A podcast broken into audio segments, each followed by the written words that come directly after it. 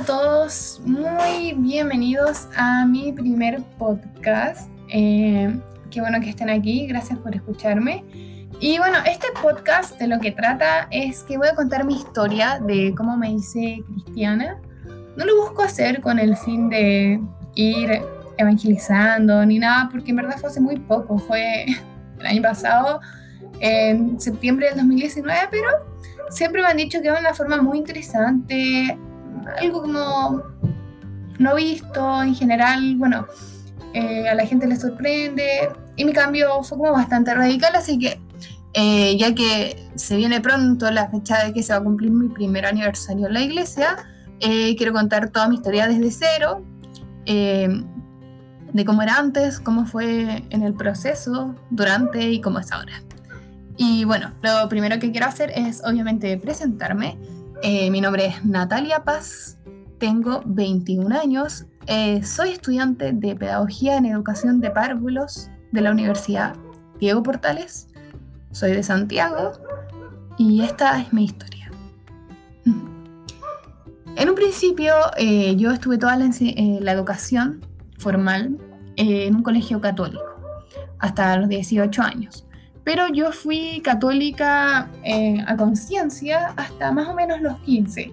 Después lo dejé de lado porque en el colegio donde yo estaba nos obligaban siempre a, a tener un, como era una postura al finalmente de, obligación, de que si no cumplías eras un pecador y eso a mí me incomodaba bastante porque teníamos misa y nos obligaban a ponernos una corbata, una camisa, y si uno no cumplía, eras como, no, estás mal, eras pecador. Y yo pensaba como, pero ¿por qué? Hay gente tan, tan mala en este mundo, hay asesinos sueltos, eh, hay asaltantes y ellos están bien, a ellos no les dicen nada y a nosotros nos vienen a criticar por, por una corbata. Entonces, no, no le veía fuerza en su discurso. Y, y al final era algo algo muy agobiante el tener que ir todos los meses, todas las semanas a misa de forma obligatoria. A mí por lo general me gustaba escuchar las predicas que decía el cura, pero, pero era lo único, porque algo aprendía, pero en general no. como que estar ahí por, por obligación, eso era como lo que me tensaba mucho. Entonces yo, bueno, eh, gracias a una amiga de mi madre, eh, más o menos en, cuando tenía 15 años, conocí un lugar que se llamaba Ekankar, ¿ya? que era una religión eh, que proviene del hinduismo, que habla sobre la reencarnación, la importancia de los sueños y muchos temas más que en, ese, en, en esa época, perdón, a mí me hicieron mucho sentido. Yo, yo tenía como una especie de puzzle en mi mente donde todas las piezas estaban revueltas, pero cuando llegué ahí a Ekankar como dije, aquí está la respuesta que yo venía tanto tiempo buscando. Entonces, por eso me quise quedar, pero después de los años, estuve más o menos unos cinco años ahí, hasta los 20 eh, me di cuenta que, que todo estaba mal, que finalmente era como una especie de, secta, pero no de esas malas, donde nunca hice nada malo, pero lo que, las, que la, característica era que teníamos un, un jefe, por así decirlo, viviente, como, como si uno estuviera ahora vivo viendo a Jesús que te decía qué hacer. Y, bueno, obviamente eso me di cuenta cuando conocí la Biblia, conocí todas las palabras, yo también la Biblia la encontraba bien rara, em, pero ahí me di cuenta así como, no, eh, esta religión está mal y finalmente como que la religión verdadera es eh, la, seguir a Jesús.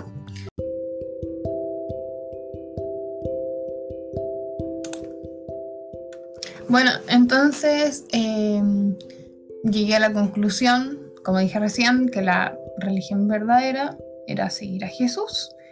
Y llegar a eso me costó bastante tiempo. Así que quiero decir cómo fue mi proceso antes, pre-antes, no sé, durante, después, ahora, por así decirlo. Bueno, eh, antes, bueno, primero que nada, eh, especificar un poco dónde estoy asistiendo ahora. Yo asisto a una iglesia, a mí me interesa mucho saber el tipo de iglesia, el apellido. Hay gente que dice, no, yo soy cristiana. No, a mí no, no me conforma eso, necesito saberlo porque me he dado cuenta que son muy diferentes eh, unas de otras. Eh, y es porque he, ido. Entonces es como, no, necesito saber tu, tu apellido, por así decirlo, tu, tu categorización. Ya, yo asisto a una iglesia que es cristiana, evangélica, neopentecostal. También puede ser como conocida como cristiana, evangélica, carismática, pero el carismática se ocupa un tanto para, para describir como los mismos aspectos de los neopentecostales, pero para las iglesias católicas. Una iglesia neopentecostal famosa es Hillsong, el lugar de su presencia, y bueno, los que son cristianos ya lo van a conocer. Asistí a una iglesia pentecostal, no me gustó para nada, nada, nada, nada, o sea, lo encontré muy, muy estructurado, muy a la antigua, bastante harto, demasiado machista, y eso me, me atacó mucho. Eh, yo soy feminista al 100, y, y encontrar un lugar eh, que era esta iglesia neopentecostal tan diferente, porque de verdad era como, como que en la iglesia pentecostal donde yo fui era como el 1900 y en la, en la neopentecostal era realmente el 2020. La, el cambio era muy brígido. Eh, y no lo hago como para ofender a los, ah, perdón, a los pentecostales, pero al final uno va donde se siente más cómodo. Si uno es como más conservador, o le gustan las iglesias más pequeñas, o si te gustan las iglesias más grandes. Por ejemplo, mi iglesia eh, es, comillas, pequeña, porque tiene como 300 personas por culto, pero para mí eso es demasiado. Es como excesivo, porque como yo les contaba en un principio, eh, yo en Ecancar, donde iba, teníamos reuniones que eran de 10 personas a la vez. Entonces de pasar de 10 a 300, en donde tenía que estar en un asiento callada, escuchando la prédica, era como, mm, ¿ya? ¿Y cuándo voy a hablar? Porque yo como que tenía muchas ganas de repente, aunque era la primera vez que pisaba una iglesia, de pararme y decir, quiero opinar. Como, oiga, no le entendí, ¿puede retroceder? pero no lo iba a hacer porque era nueva, nadie lo hacía y no era como, bueno, sí, tenía como ese clásico miedo de como, ah, si no lo haces tú o si no lo hace nadie, yo tampoco lo hago. Pero me costó mucho mm, adecuarme a la modalidad, incluso cuando terminaba las predicas, yo como que al tiro iba a preguntar y como que la gente a veces, bueno, se quedaban conversando de la vida, pero se iban y yo como, oye, ¿me, ¿me puedes explicar esto, por favor? Es que como que no, no te entiendo. Más encima, como era nueva, no tenía idea como de la Biblia. Bueno, sí, dije que fui a un colegio católico, pero eso no significa que mi educación em, haya sido estupenda. O sea, en el colegio me enseñaban sobre eh, Juan, Mateo, Lucas y Marcos y nada eh, tenía una Biblia que me la compré en sexto básico para religión, pero nunca más vi las otras partes de la Biblia, o sea, no tenía idea que existían cosas como reyes, Job, eh, Judas, Corintios, Salmos, no tenía idea. Entonces igual fue como mm, interesante. Eh, ya, ya, pero no es como para darles un, un adelanto de lo que se va a tratar. Pero primero vamos a hablar de cómo era mi antes. Em, yo, bueno, ¿cómo llegué a esto? Yo empecé a pololear. Eh, empecé a pololear eh, en mayo del 2019 con un chico hermoso que amo, mi pololo, que es cristiano. Ya él venía de una iglesia que es presbiteriana. Y él en sí nunca me habló de la Biblia ni de Jesús, ni nada, porque sabía que no iba conmigo. Eh, yo le había contado todo de mi religión y, le contaba que en Ekankar teníamos como una especie de, de reglas que se llamaba regla de no intromisión, en donde yo no le iba a contar o yo no lo iba a evangelizar, por así decirlo, en vocabulario de los que están escuchando el podcast, para, para decirle, oye, métete a Eka, ya, porque yo no me podía intrometer en su vida y yo le iba a contar a, a, a alguien sobre mi religión solo cuando sintiera que yo era necesario. Por eso mucha gente creía que era como una secta, porque al final no hacíamos una difusión de, de esta religión, solo como para, para los que lo necesitaban. Entonces, para mí eso me afectó mucho porque cuando yo me enteré que una vez estaba en la iglesia y me dijeron vamos a evangelizar, yo quedé como con un ataque. Dije como, esto es lo, peor que están haciendo, o sea, paren, eh, ¿por qué hacen esto? Sí, están muy mal. Y, miren, más encima ahora yo estoy contando mi historia, que bueno, he cambiado mucho, por eso digo. Ya, entonces, em, nada, yo no, me interesaba mucho el tema, pero como era mi pololo, lo quería escuchar, obvio. De repente le preguntaba, como, ah, así que vas a una iglesia, porque él era parte de una banda. las, él vivió en dos ciudades, en la primera ciudad era parte de la banda y acá en Santiago también, entonces era alguien bastante importante, tenía así como la polera oficial de la iglesia y todo. Y yo de repente como que le preguntaba y le decía después de un rato como, ah, ya, dale, dale. Porque no, no me interesaba mucho. Y, y bueno, un día, eh, y yo, antes de eso, perdón, yo como que a escondidas de él googleaba un poco sobre su religión porque como que me empezó a entrar la duda, a aprender la chispa de la curiosidad, por así decirlo. Y quería saber un poco, pero no sé, un día puse Spotify y me di cuenta que existía música cristiana, la escuché y me moría la risa. Dije, qué ridículo, qué ridículo que haya gente que le cante a Dios. O sea, dije, esto es el fan club number one de Jesus. Y no me paraba de reír. Lo encontraba penoso, chistoso, ridículo. Realmente. Entonces, así estaba yo. Como, no, están todos mal. Eh, bueno, pasó un tiempo, más o menos tres meses desde que nos conocimos hasta que hubo un, un episodio que fue en septiembre, en donde él había ido a una iglesia que quedaba cerca de su casa, era la primera vez que iba, y yo me junté con mi pololo y le pregunté cómo le había ido, qué había aprendido. Y me dijo que, que el pastor, o yo le decía cura todo el rato, ¿qué te dijo el cura? ¿Qué te dijo el cura? Porque me costaba decirle pastor, porque era raro para mí. Em, enseñó la historia como de la mujer samaritana. Y yo la conocía, la había escuchado en el colegio pero bueno, lo dejé hablar, en ese momento estaba interesada en conversar sobre el tema. Y estábamos en, en el parque conversando y, y, yo ese día sentía mucha rabia, mucha rabia con Dios, estaba enojada con Él. Porque sentía que me había abandonado, sentía que me había dejado botada, yo siempre había creído en Él, siendo católica, siendo quista, si se creía en Dios, y ahora no sentía nada. Entonces, como que dije, ¿por qué? Estaba enojada con él, estaba celosa de que mi pololo tuviera esas experiencias y yo no. Y, y lo único que sentía era como que mi corazón era una piedra dura, dura, dura y, y seca. Eh, como si fuera un desierto donde había un lago originalmente, pero se deshidrató totalmente, así me sentía, y como abandonada.